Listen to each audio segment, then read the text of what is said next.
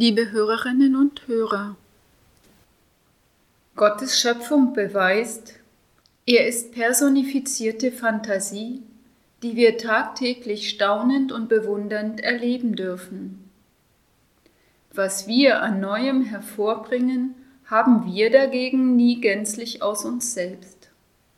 Und irgendwie ist alles, was wir erfinden und entwickeln können, dank seiner Ordnung auf eine Gemeinschaft bezogen, der wir unser Wissen und die Ausfaltung unserer Gaben verdanken und für die sie letztlich an irgendeinem Punkt von Nutzen sind. Wir können und dürfen ihm voller Bewunderung dafür danken, was wir als Werk unserer Hände und unseres Geistes hervorbringen können.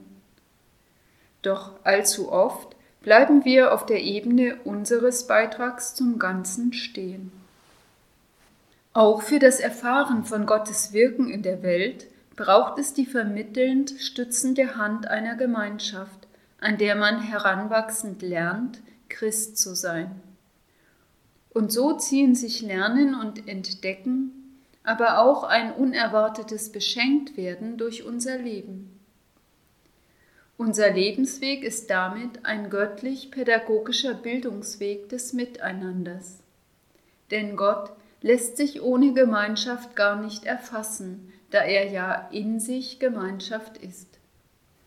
Wie einfach, aber auch wie schwer es ist, dieser tiefen Dimension Gottes in uns zu begegnen, drückt sich in einem Text des heiligen Bonaventura aus, der wohl für jedes Wissen und Können, Wachsen und Reifen gelten kann. Keiner soll glauben, zum Studium der Theologie genüge Lesung ohne Salbung, Spekulation ohne Andacht, Forschen ohne Bewunderung, Umsicht ohne Jubel, Fleiß ohne Frömmigkeit, Gescheitheit ohne Demut. Zitat Ende.